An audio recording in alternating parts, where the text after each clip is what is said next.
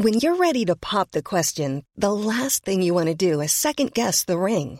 At Bluenile.com, you can design a one of a kind ring with the ease and convenience of shopping online. Choose your diamond and setting. When you find the one, you'll get it delivered right to your door. Go to Bluenile.com and use promo code LISTEN to get $50 off your purchase of $500 or more. That's code LISTEN at Bluenile.com for $50 off your purchase. Bluenile.com code LISTEN. Vínculo de amor. Historia basada en la experiencia de Daniela Barragán. Escrito y adaptado por Tenebris para relatos de horror. Soy fan del canal desde que inició y me ha dado mucho gusto ver cómo han evolucionado. De alguna manera siempre quise participar aunque nunca me ha pasado nada que considere sobrenatural. Pero en mi casa se cuenta una historia que le pasó a un tío hermano mayor de mi madre que ya falleció. Desgraciadamente yo tenía tres años cuando le detectaron un cáncer de próstata y se lo terminó llevando porque no se atendió a tiempo. Además, este tío no se preocupaba por su salud para nada. Siempre decía que la vida era corta y que uno venía a disfrutar y pasarla bien. No había fin de semana que no se fuera a parrandear con sus amigos. Llegaba muy tarde o a veces duraba varios días sin aparecer por la casa. Ni los trabajos ni las novias le duraban. Apenas había terminado con una muchacha cuando ya tenía a la otra esperándolo para irse a bailar. Hasta la fecha no sabemos si mi tío dejó alguna embarazada, pero al parecer no. Quizás algo tenía que ver con su problema de cáncer. La cosa es que dos meses antes de fallecer se enteró de que había un baile en un pueblo que no era tan chico. Quedaba unos 40 minutos de la casa y sus amigos iban a pasar por él. El grupo que iba a tocar en el baile era uno de sus favoritos, de hecho. Se trataba de un grupo mexicano llamado Los Tigres del Norte. Mi tío se puso sus mejores ropas, se perfumó y usó sus botas de cocodrilo. Se fue de la casa con los amigos desde la tarde para ir por unas cervezas y agarrar el ambiente. Según contaba mi tío, el baile estuvo muy bien. Cantaron a todo pulmón sus canciones y bebieron cerveza mezclada con tequila.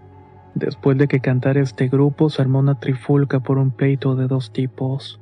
En la explanada donde habían tocado se armó la confusión al final la bola de amigos de mi tío se separó. Él ya no supo a dónde se habían ido y cuando llegó al lugar donde estacionaron la camioneta en el cual había llegado ya no estaba.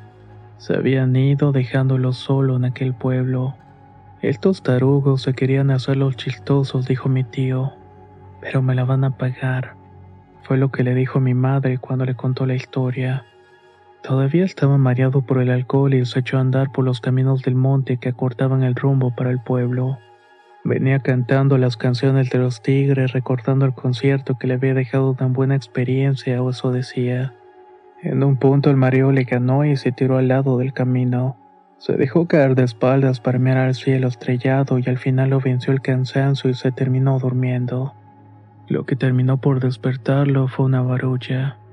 Era gente que venía rezando el Padre Nuestro y cantaba una canción religiosa, aunque mi tío nunca supo de cuál se trataba realmente. A él le dio mucho miedo y quiso esconderse, pero dice que estas personas caminaban muy rápido. Era más bien como si estuvieran flotando en el aire. Una de estas personas se acercó directamente a él y le dijo a dónde vas. Mi tío estaba muy asustado y no le contestó. La persona volvió a preguntarle a dónde vas. Entonces él sacó fuerza para decir a Santa Lucía, allá soy. Mira, qué casualidad le contestó. Nosotros también vamos para ese rumbo. Vamos a ver a la Virgen que está en la capilla de Santa Lucía. Se nos encomendó venir a este camino porque tenemos mucho que pagar. A mi tío no le quedó claro qué quería decir con eso, pero qué importaba. Esta persona que se dirigió a él era un señor muy delgado que caminaba inclinando la espalda. Mientras iban hacia el pueblo, mi tío le preguntó si eran peregrinos, el señor le respondió que sí. Le fue explicando que tenían que recorrer un número fijo de iglesias porque eso era parte de una manda que tenían que cumplir, que era un compromiso que habían hecho con Dios. ¿Y usted cree en Dios? le preguntó el señor a mi tío. La verdad no lo sé, me cuesta creer lo que no veo. Tiene razón en eso, le contestó el peregrino. pero Dios sí se deja ver. Él está en todas partes. Lo que pasa es que usted tiene los ojos puestos en las diversiones del mundo, pero aunque no lo vea, Dios sí lo ve a usted. Sabe quién es y hasta sabe cuántos pelos tiene en la cabeza. Él es tan bueno que no lo va a obligar a quererlo, pero como él es buen padre que es, lo cuida. Por ejemplo, ahorita mismo puede ser que Dios nos mandara por este camino para encontrarlo, para que pudiera llegar con bien a su casa. A lo mejor, contestó mi tío. Además, para Dios no hay ningún secreto. Él sabe cuáles son sus debilidades y sus defectos y con todo eso espera que se arrepiente para que no termine en un lugar de tormento. Ahorita sus ojos no están limpios, por eso no puede ver lo que le digo que es cierto. Nosotros, esta fila de fieles que va rezando y cantando, no pedimos por nuestros pecados, porque ya no podemos hacer nada por ellos. Pedimos por ustedes, los que todavía están a tiempo de arrepentirse. Nuestros ruegos son escuchados por la Virgen Santísima, pero no podemos pedir por nuestras culpas. Solo se nos permite rezar por su conversión. Así cuando un alma se convierte a Dios puede pedir por nosotros y Dios lo escucha. Ese es el vínculo de amor que hay más allá de este tiempo. Mi tío cuenta que no podía entender del todo lo que estaba escuchando, pero las palabras de este hombre estaban cargadas de mucha serenidad como nunca había escuchado antes. Su corazón sintió vergüenza por la vida que había estado llevando. Se fue platicando con este señor porque en el fondo mi tío necesitaba desahogar todo lo que estaba pasando. Por ser el hijo mayor siempre se le cargaba todas las culpas y las responsabilidades. Cuando tuvo la edad se negó a cumplir con lo que se le estaba pidiendo y poco a poco se fue haciendo un vago y pendenciero. Al final del camino, mi tío le prometió ir a la capilla de Santa Lucía para darle gracias a Dios por haberle permitido llegar sano y salvo a su casa. El Señor, por su parte, le contestó que no se olvidara de pedir por ellos, ya que sus oraciones eran muy importantes. Sin más, se despidieron y mi tío se fue a acostar. Según cuenta, al día siguiente no le dio ni siquiera la cruda. Se sentía muy bien, más ligero y hasta contento. Le platicó a mi abuela lo que había pasado y a ella se le hizo muy raro porque no se había anunciado una misa dominical con estos peregrinos. De cualquier manera, mi abuela no iba a quitarle la buena intención de reformarse y lo acompañó a la capilla para rezar. El párroco se acercó para saludar a mi abuela porque ella era de las que estaba siempre al frente. Mi tío aprovechó para contarle lo que había sucedido y también preguntar por aquellos hombres. Como seguramente muchos de ustedes ya estarán sospechando, el párroco le aclaró que esos peregrinos no eran otra cosa que las santísimas ánimas del purgatorio. También le dijo que lo que había contado es algo que solamente los que están muy entrados en los estudios teológicos saben. Las ánimas ya no pueden pedirle a Dios por el perdón de sus pecados, pero sí piden por los arrepentimientos de las almas de los vivos. De esa manera corresponden a todos los que rezan por las ánimas, aquellas que están purgando para llegar limpias a la presencia de Dios. Este es el vínculo de amor que existe más allá de la muerte entre los vivos y los muertos, porque Dios es ante todos amor. Cabe decir que mi tío se convirtió a partir de esa noche. Iba a diario a misa y fue cuando poco a poco se le fue detectando el cáncer y al mes siguiente falleció.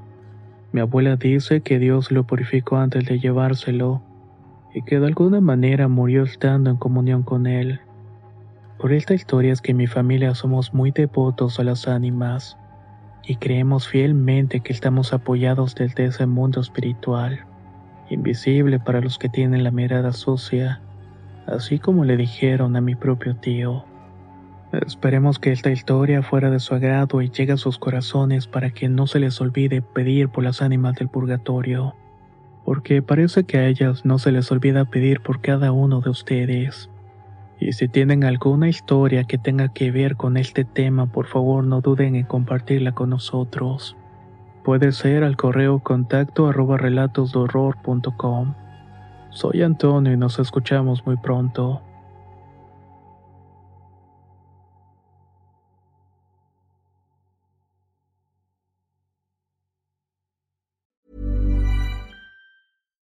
If you're looking for plump lips that last, you need to know about Juvederm lip fillers. With Juvederm Volbella XC and Juvederm Ultra XC, your lip look, whether it's subtle or bold, can last up to one full year with optimal treatment and no additional maintenance. Find a licensed specialist and see if it's right for you at juvederm.com today. That's J U V E D E R M.com. Add fullness to lips in adults over 21 with Juvederm Volbella XC or Juvederm Ultra XC. Do not use if you have severe allergies or a history of severe allergic reactions, or if you're allergic to lidocaine or the proteins used in Juvederm. Tell your doctor if you have a history of scarring or taking medicines that decrease the body's immune response or that can prolong bleeding. Common side effects include injection site redness, swelling, pain, tenderness, firmness, lumps, bumps, bruising, discoloration, or itching. As with all fillers, there's a rare risk of unintentional injection into a blood vessel, which can cause vision abnormalities, blindness, stroke, temporary scabs, or scarring. For full important safety information, visit juvederm.com. En Sherwin Williams somos tu compa, tu pana, tu socio, pero sobre todo somos tu aliado, con más de 6.000 representantes para atenderte en tu idioma y beneficios para contratistas que encontrarás en aliadopro.com. En Sherwin Williams somos el aliado del PRO.